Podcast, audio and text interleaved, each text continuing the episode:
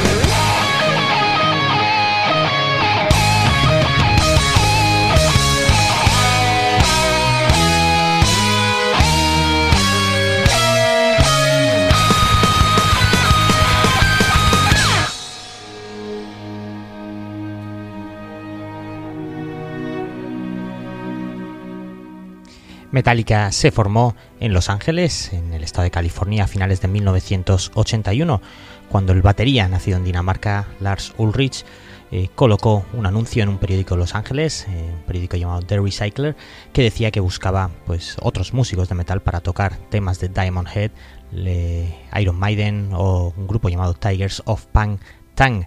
Eh, los guitarristas James Hetfield y Hugh Tanner de Leather Charm respondieron al anuncio y bueno, hay que decir que aunque no había formado una banda, Lars Ulrich le preguntó al fundador de Metal Blade Records si podría grabar una canción para el próximo álbum recopilatorio de la discográfica que tenía en mente, un disco eh, llamado Metal Massacre, se aceptó y Lars Ulrich eh, reclutaría a James Hetfield para cantar y tocar la guitarra rítmica. La banda pues eh, se formaría entonces eh, oficialmente ya el 28 de octubre de 1981, cinco meses después de la primera reunión de Lars Ulrich y James Hetfield. El batería hablaría con su amigo Ron Quintana, quien eh, estaba haciendo un fanzine y bueno, eh, parece ser que eh, Ron Quintana pues había propuesto los nombres de Metalmanía y Metallica para dicho fanzine y finalmente Lars Ulrich, tras un acuerdo amistoso, llamó a su banda Metallica. Se colocó un segundo anuncio en The Recycler para un puesto de, como guitarrista principal al que Dave Mustaine respondió. Eh, el que fuese luego líder de los Megadeth. Eh, Ulrich y Hetfield lo reclutaron después de ver su impresionante equipo de guitarra. Y ya a principios de 1982, Metallica grabó su primera canción original, este Hit the Lights, para la compilación Metal Massacre, que os he dicho antes, ese, ese disco llamado Metal Massacre. Vamos con ese Hit the Lights.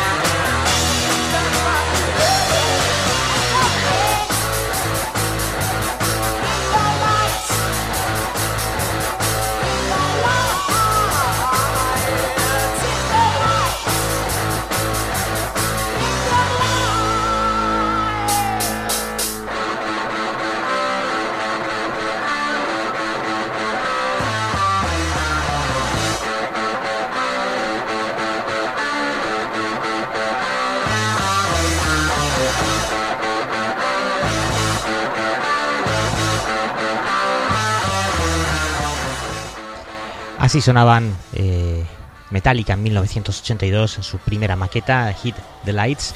Eh, creó esta canción, suficiente expectación con ese tema, y la banda tocaría su primera eh, presentación en vivo el 14 de marzo de 1982 en California con el bajista recién contratado Ron McGovney.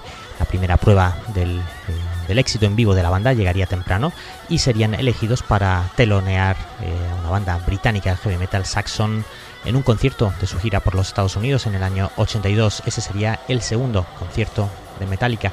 A finales de ese año, eh, James Hetfield y Lars Ulrich eh, asistieron a un, show en el club, eh, en el famoso club Whiskey a Go en Hollywood, que bueno, presentaba al bajista Cliff Barton en una banda llamada Trauma. Los dos quedaron realmente impresionados por el uso del pedal que por el uso del pedal guagua que hacía normalmente Cliff Barton y le pidieron que se uniese al grupo, a Metallica. Hetfield y Mustaine querían que McGovney se fuera y aunque inicialmente eh, Cliff Barton rechazó la oferta, para fines de año ya había aceptado con la condición de que la banda se mudara al área, bueno, a la bahía de San Francisco. Eh, la primera presentación en vivo de Metallica con Cliff Barton sería en un club llamado The Stone en 1983 y la primera grabación en presentar a Cliff Barton fue la demo que vais a escuchar ahora mismo, el tema llamado Whiplash.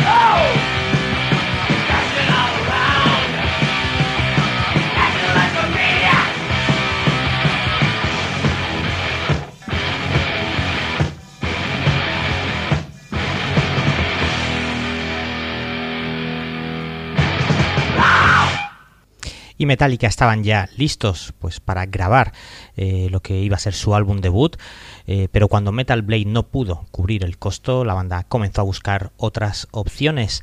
Eh, un promotor de conciertos ofreció un contrato discográfico entre Metallica y las distintas discográficas de la ciudad de Nueva York. y después de que los sellos discográficos no mostrasen ningún interés en el grupo, dicho promotor pidió prestado suficiente dinero para cubrir el presupuesto de grabación y firmó a Metallica con su propio sello, Megaforce Records. Ya en mayo del año 83, Metallica viajaría a Rochester, Nueva York, para grabar su álbum debut, que en un principio se iba a, llamar Metal Up Your Ass. Los otros miembros decidieron expulsar a Dave Mustaine de la banda debido a su abuso de drogas y alcohol y comportamiento violento justo antes de las sesiones de grabación del primer LP en abril de 1983. El guitarrista del grupo Exodus, el guitarrista Kirk Hammett, reemplazaría a Dave Mustaine esa misma tarde. Poco después, Dave Mustaine formaría, como os he dicho antes, otra banda fundamental en esa escena, el grupo Megadeth. En el primer disco en el primer LP de Metallica se incluirían regrabaciones de Hit the Lights y Whiplash, que habéis escuchado hace un momentillo, y también este tema, The Four Horsemen.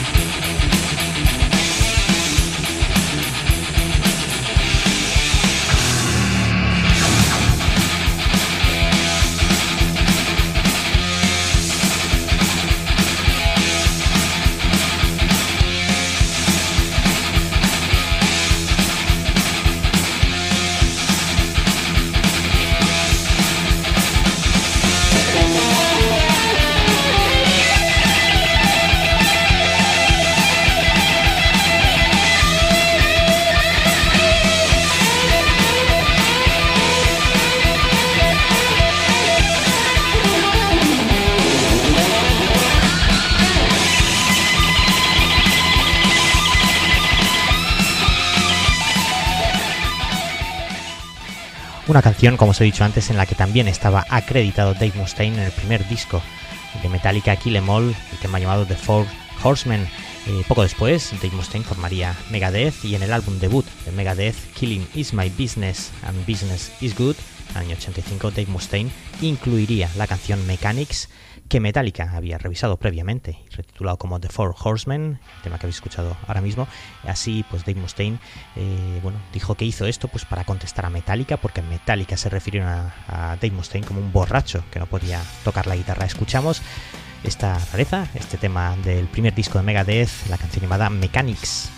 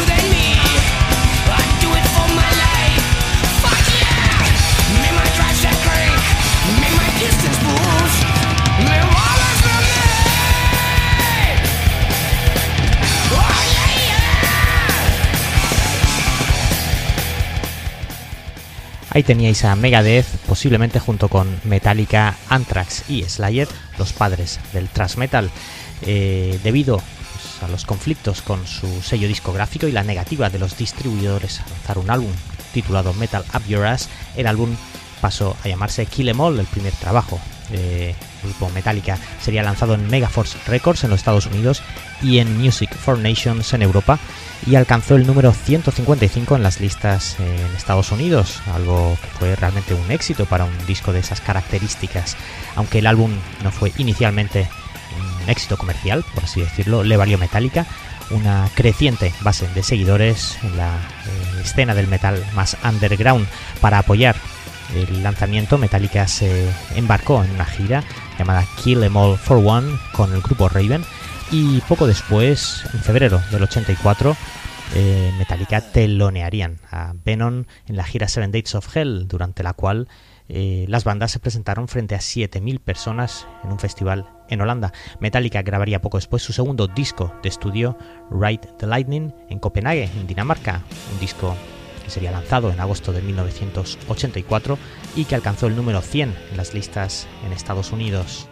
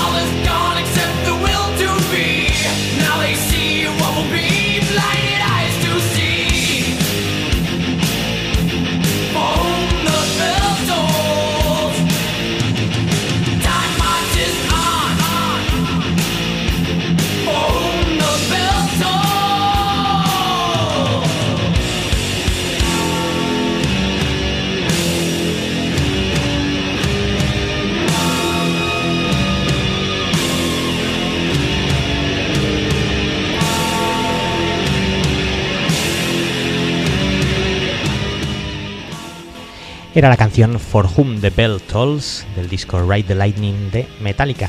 El director, por cierto, del sello Electra Records asistió a un concierto de Metallica en septiembre del año 84 y quedó absolutamente impresionado con la actuación. Tras eso firmaron a Metallica para su sello, para Electra Records y el creciente éxito de Metallica eh, sería tal que, otro sello, el sello británico Music for Nations, lanzaría Creeping Death dentro de su disco Ride the Lightning también, como un single de edición limitada que, vendió 40.000 copias en muy poco tiempo como, como, single de importación en los Estados Unidos. Dos de las tres canciones eran versiones de grupos como Diamond Head o el grupo Blitzkrieg.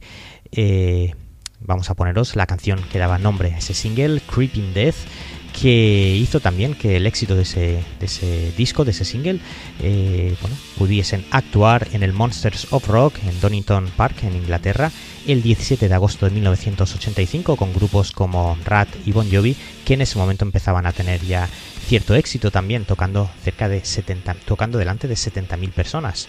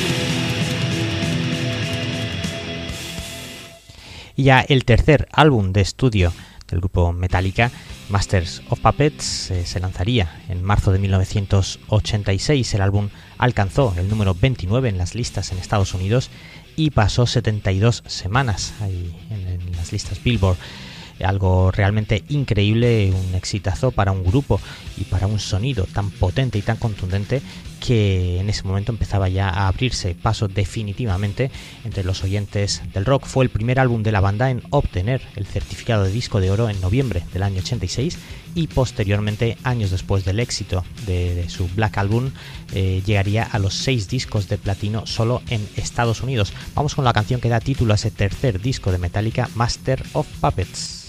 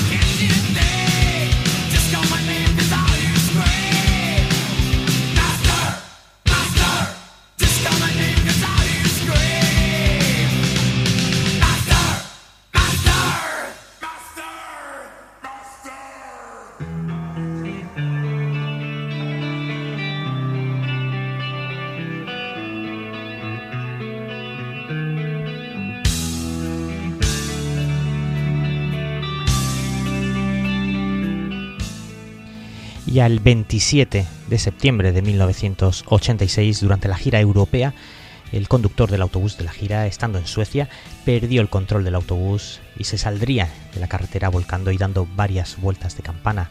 Lars Ulrich, Kirk y James Hetfield no sufrieron heridas graves, sin embargo, el bajista Cliff Barton quedó atrapado debajo del autobús, falleciendo en el acto.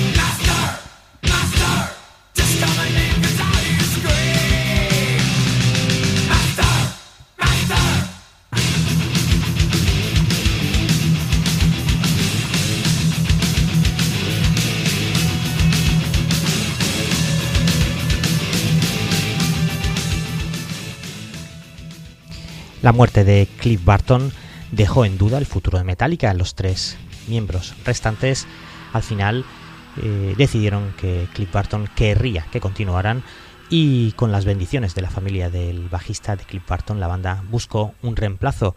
Lo encontraron en Jason Newsted que bueno, hizo una audición para la banda aprendiéndose la lista completa de sus temas. Poco después entraría en el grupo oficialmente en agosto ya del año 87 se lanzaría un EP grabado eh, ese año y llamado el EP de 5 dólares con 98 centavos. Garage Days Revisited el LP el EP mejor dicho ya que costaba tan solo de 6 canciones sería grabado en un esfuerzo por por utilizar el estudio de grabación recientemente construido por la banda y probar los talentos del nuevo bajista Jason Newsted y aliviar el dolor y el estrés tras la muerte de Cliff Barton. Una de las eh, versiones que hacían en ese disco llamado The 5 and 98 EP eh, Garage Days Revisited, el, bueno, una versión de un tema de los Misfits llamado Last Caress Green Hell.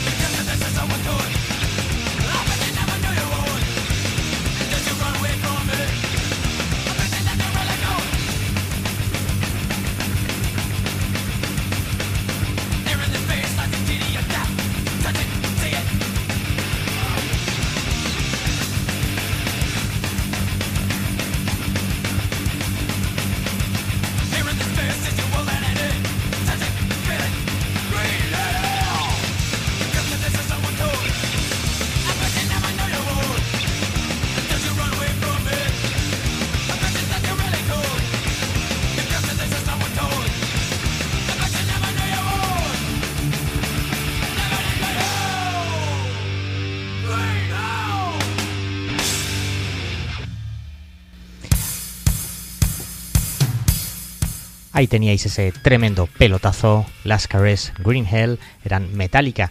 Eh, bueno, poco después eh, grabarían ya su primer LP estudio tras la muerte de Cliff Barton and Justice for All, que sería publicado en 1988. El álbum fue un éxito comercial, alcanzando el número 6 en las listas en Estados Unidos y fue el primer álbum de la banda en ingresar en el top 10. El álbum recibió el disco de platino solo dos meses después de su lanzamiento, este corte se llama Harvester of Sorrow.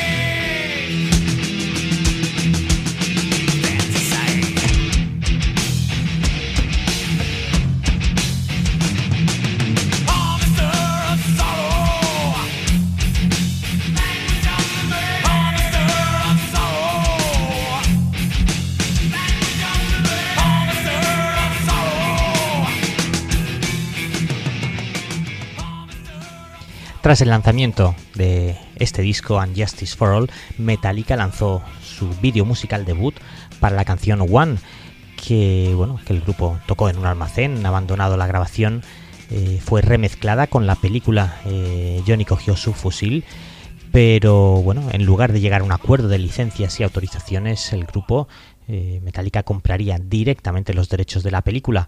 El vídeo sería remezclado y se envió a la MTV con una versión alternativa y sería muy popular en ese momento. A finales de los años 80 escuchamos esa maravilla llamada One de Metallica con esa batería espectacular de Lars Ulrich, ese doble bombo maravilloso One.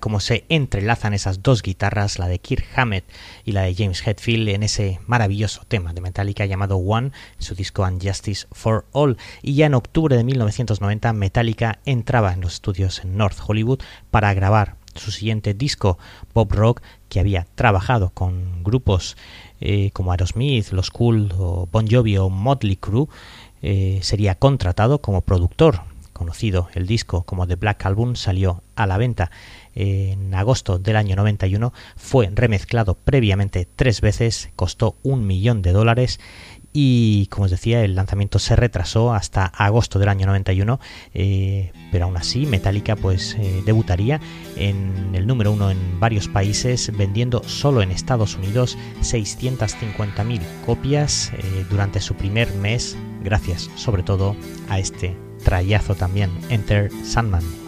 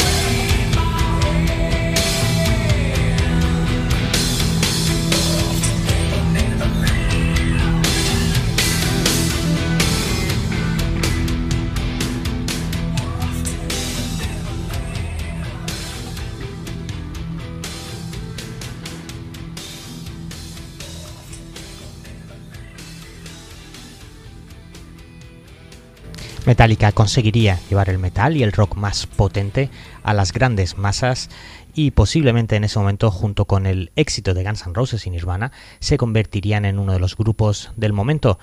El álbum, como os decía, pues eh, atrajo la atención a Metallica y con el paso de los años ha sido este disco, el Black Album, certificado 16 veces platino en los Estados Unidos, lo que le convierte en uno de los 50 discos más vendidos de todo el país. Este sería, este sería el, el segundo single del Black Album, la canción llamada Sad But True.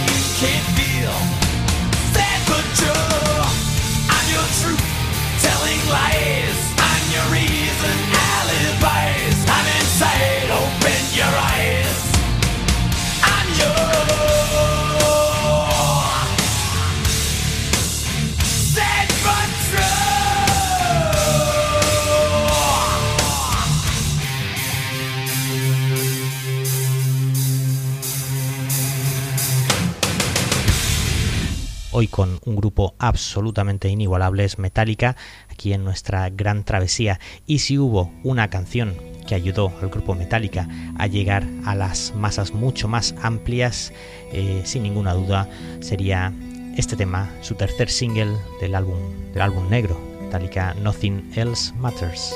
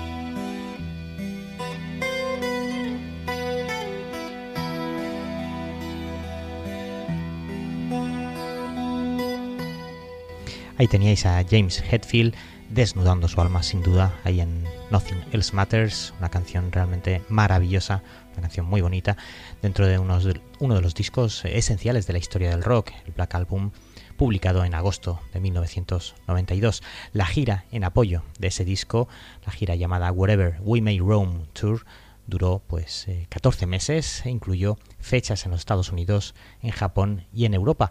En en abril, por cierto, en abril de 1992, Metallica apareció en el concierto homenaje a Freddie Mercury en el estadio Wembley en Londres, realizando un set de tres canciones y posteriormente James Hetfield interpretaría Stone Cold Crazy, una canción de Queen de su tercer disco Sheer Hair Attack, con los miembros restantes del grupo de Queen y también a la guitarra Tony Iommi de Black Sabbath. Escuchamos ese momento histórico aquí en nuestra gran travesía Stone Cold Crazy. Son eh, Tony Iommi, eh, James Hetfield y por supuesto John Deacon al bajo, Roger Taylor a la batería y Brian May también a la guitarra, Stone Cold Crazy.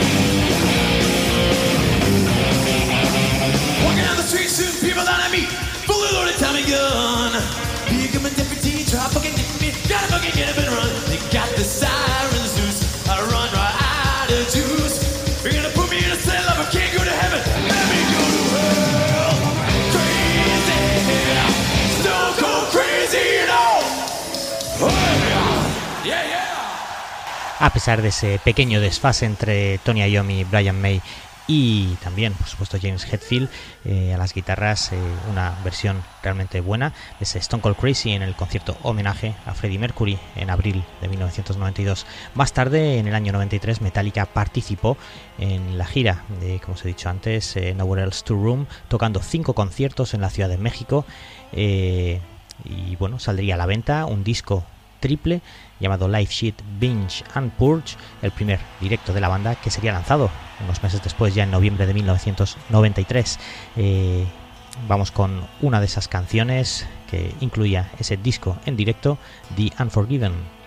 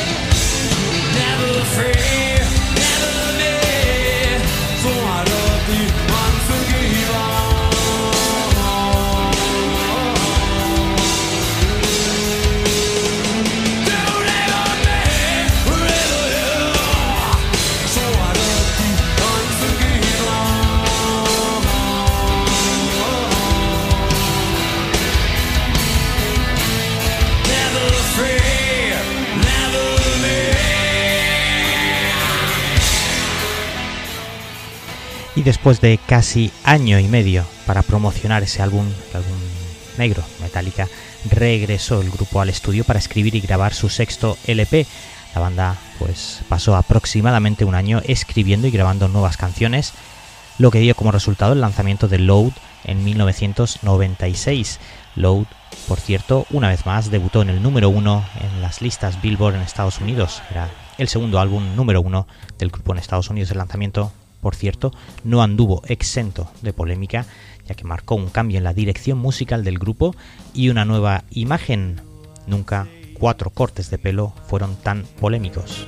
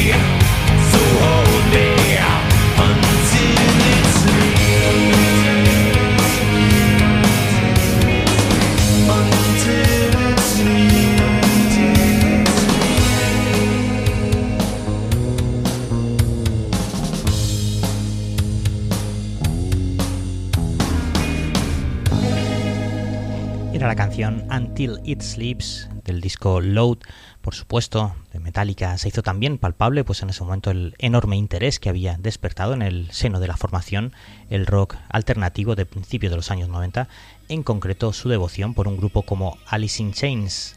Este tema que está sonando se llama King Nothing.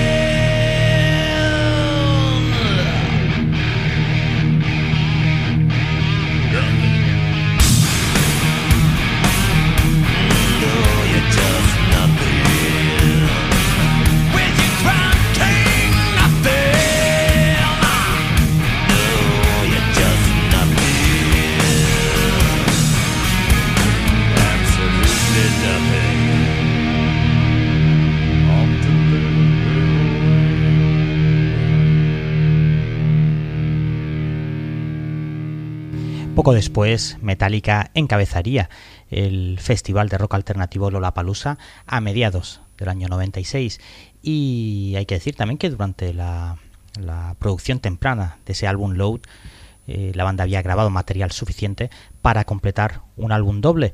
Así que, bueno, si no te gusta el caldo, aquí tienes dos tazas.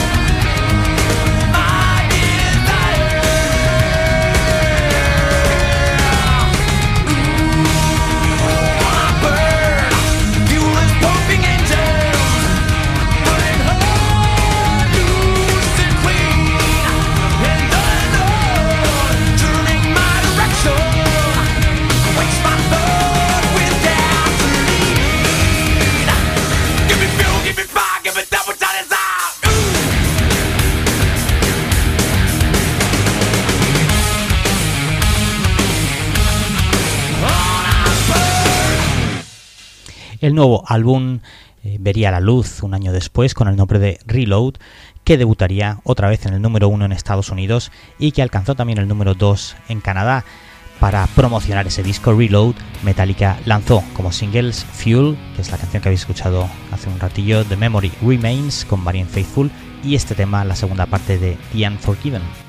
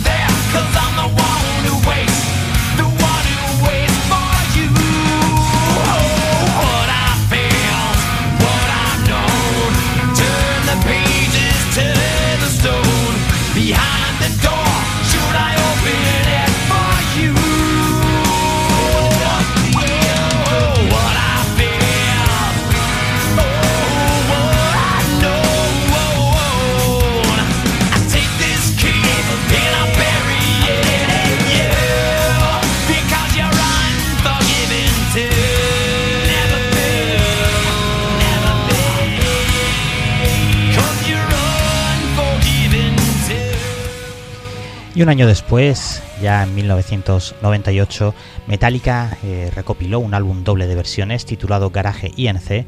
El primer disco contenía versiones recientemente grabadas de canciones del grupo Diamond Head o de Killing Joke o de Black Sabbath, Nick Cave o de los Misfits y por supuesto también este tema de Dean Lisi que vais a escuchar, Whiskey in the Jar.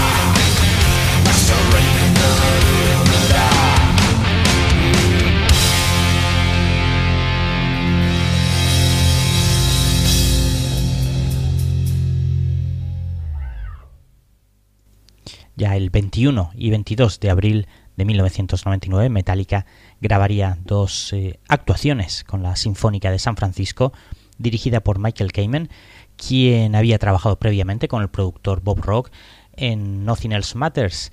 Michael Kamen y su equipo de más de 100 músicos compusieron material orquestal para las canciones de Metallica.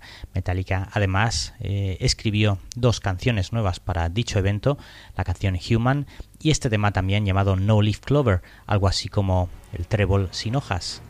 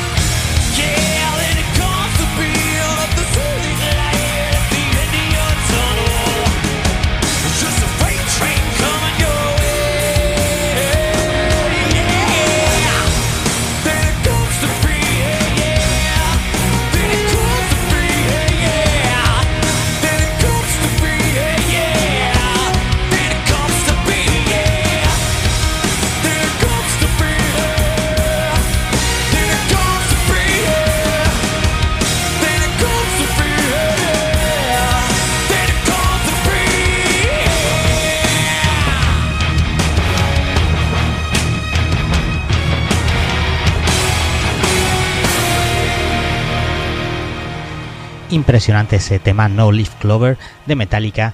Eh, junto con la Orquesta Sinfónica de San Francisco. En el año 2000, eh, Metallica sacaría su canción I Disappear, eh, que suponía que suponía iba a ser lanzada en combinación con la banda sonora Misión Imposible 2. La canción, por cierto, se filtró a través de internet antes de su publicación oficial al rastrear el origen de la fuga.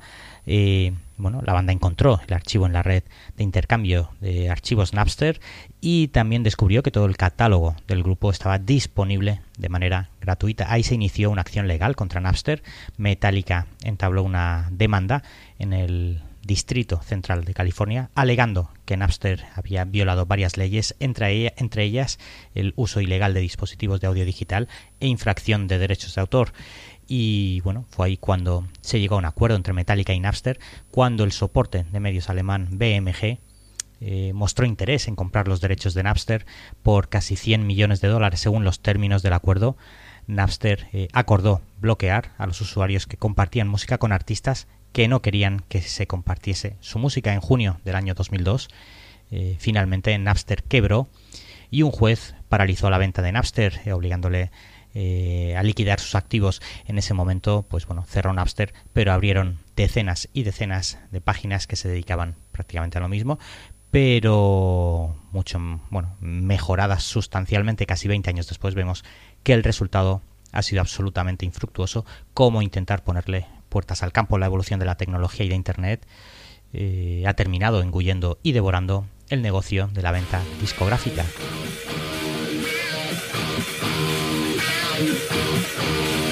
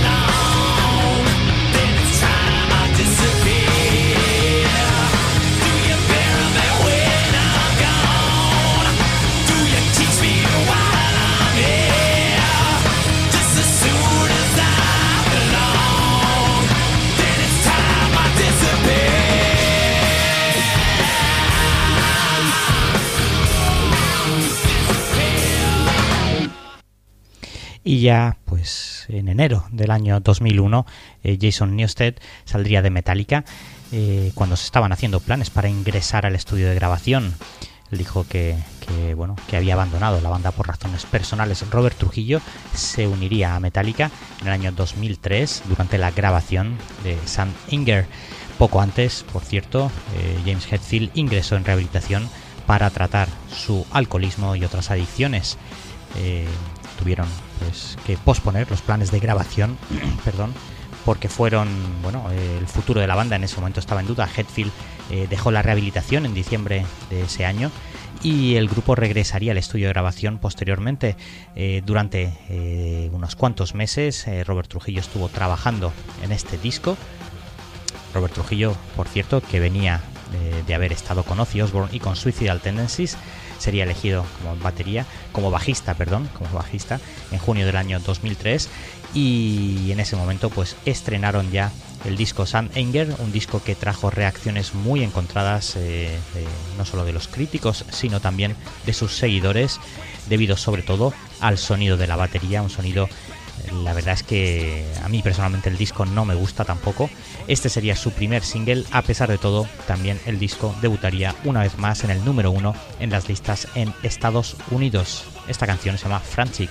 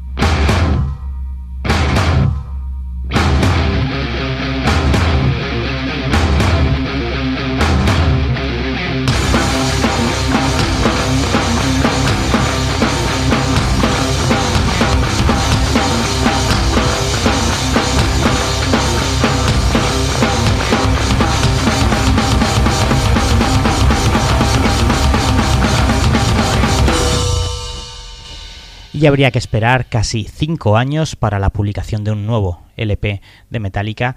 A principios del año 2008 Metallica anunció en su página web oficial que, bueno, después de 15 años el productor no sería Bob Rock. Eh, el nuevo productor iba a ser eh, Rick Rubin. Metallica programó el lanzamiento de Death Magnetic el 12 de septiembre del año 2008 y la banda filmó un vídeo musical para el primer single del disco, esta maravilla llamada The Day That Never Comes. Por cierto, un disco Death Magnetic muchísimo mejor, uno de los mejores trabajos, por lo menos para mi gusto, uno de los mejores discos de Metallica. Eh, este tema, como os he dicho antes, se llama The Day That Never Comes.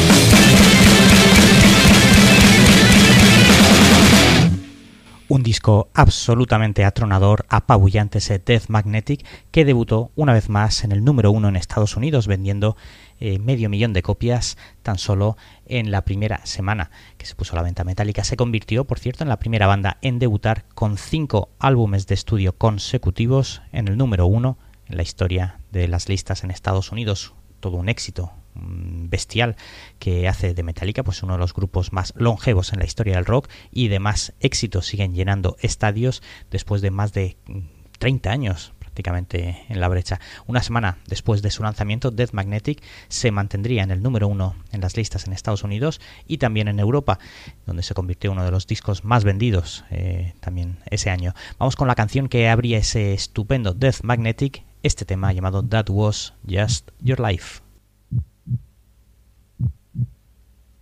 うん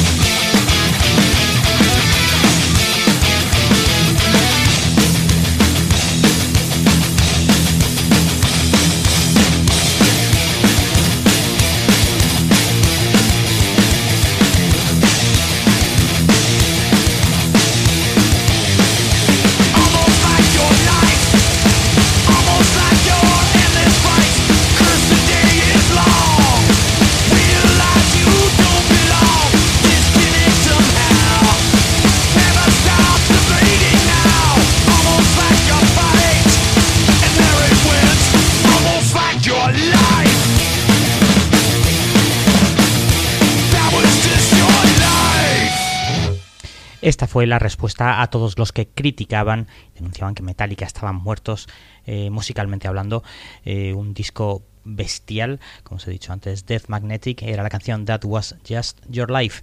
Y un par de años después, ya en verano del año 2011, Metallica pues tuvo un capricho, por así decirlo, y decidió, pues anunció que habían concluido las sesiones de grabación con cantante y compositor Lou Reed y grabaron un disco y lo publicaron ese año, un disco llamado Lulu que fue lanzado en octubre del año 2011 y como os decía, pues fue una especie de capricho, el resultado tanto comercial como creativamente hablando, pues fue algo, algo decepcionante, por lo menos para mi gusto. nos vamos a poner un tema solo de ese disco, una canción llamada Brandenburg Gate.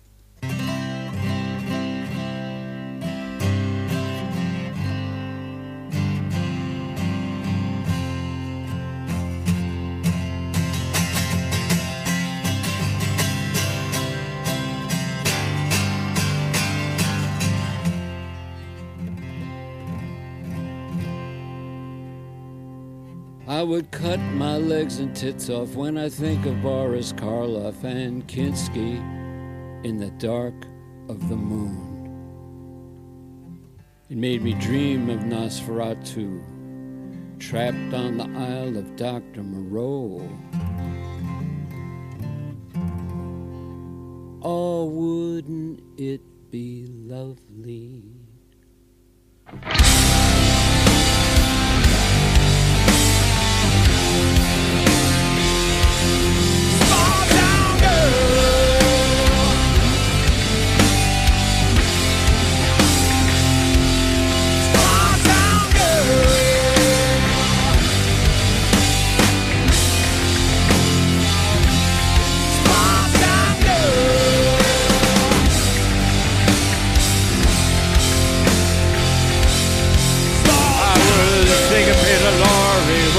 Got pretty gory as I crossed to the Brandenburg Gate.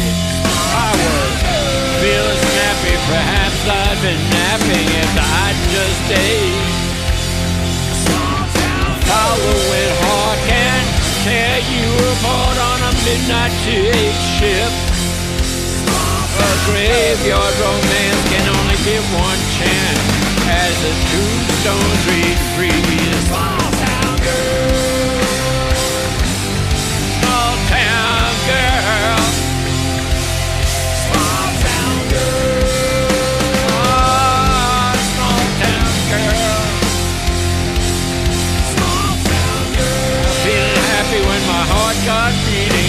Sunday afternoon. I dreamt of breathing going to the Jesus and stars were still alert. I have three hearts that I keep apart, trying to relate the normal feelings as the nighttime reeling. Some accidents struck so late my small town girl. I'm just a small town girl.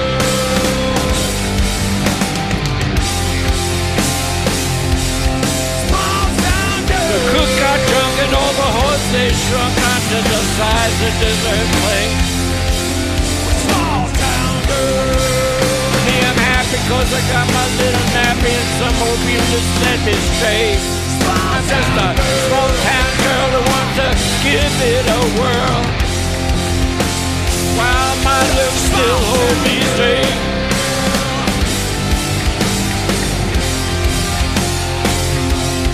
Small town. Made up to illusion and fantasy's fusion of reality mixed with dream. I'm just a small town girl who gonna give life a whirl. Looking at the Brandenburg Gate, I'm just a small town girl giving life a whirl. Looking, looking. At the Brandenburg Gate, yeah, yeah, yeah, yeah, yeah. I'm just a small town girl. Small town girl. Yeah, yeah. Small town girl. I'm just a small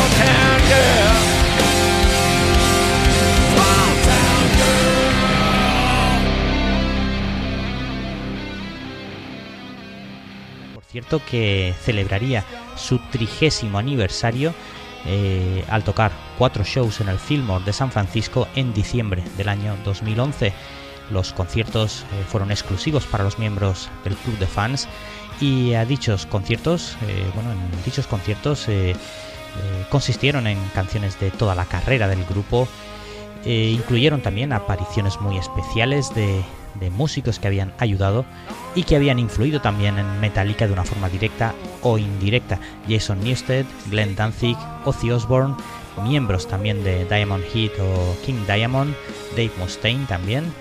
Y en esta canción, por ejemplo, Tuesday's Gone, un clásico de los Leonard Skinner, colaboraba eh, Jim Martin de los Fate No More, Jerry Cantrell de Alice in Chains y también Gary Rossington de los Leonard Skinner. Escuchamos a Metallica con esos tres invitados de auténtico lujo.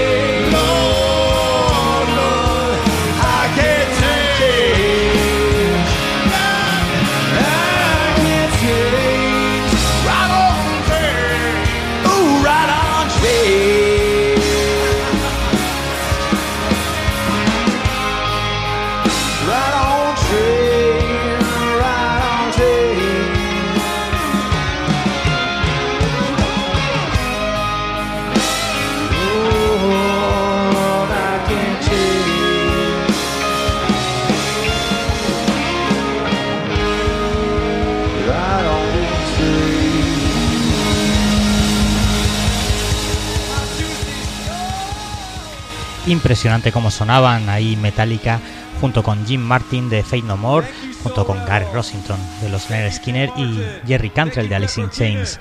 Era el 9 de diciembre del año 2011, concierto que dieron en San Francisco, California. Eh, bueno, un año después, en noviembre del año 2012, eh, Metallica abandonaría Warner, eh, Warner Records y lanzaría su propio sello discográfico, Black End Recordings, que bueno produciría pues sus lanzamientos futuros. La banda también en ese momento adquiriría los derechos de todos sus álbumes de estudio que se volverían a publicar a través de su sello posteriormente y ya pues unos años después eh, volverían con un nuevo disco doble Hardwire to Self Destruct en verano del año 2016 que bueno eh, tuvo también bastante repercusión, bastante éxito. Este sería su primer single. La canción que va a escuchar se llama Hard Hardwire.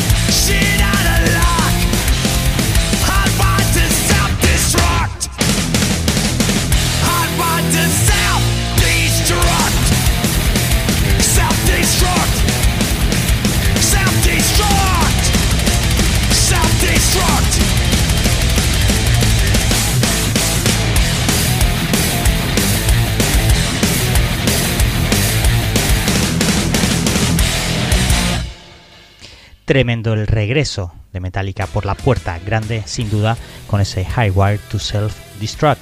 Ha llegado el momento de deciros adiós, espero que hayáis pasado un buen rato. Aquí en nuestra gran travesía se despide Jesús Jiménez con este especial dedicado a Metallica, deseándos absolutamente lo mejor. Estaremos de nuevo con todos vosotros mañana, por supuesto.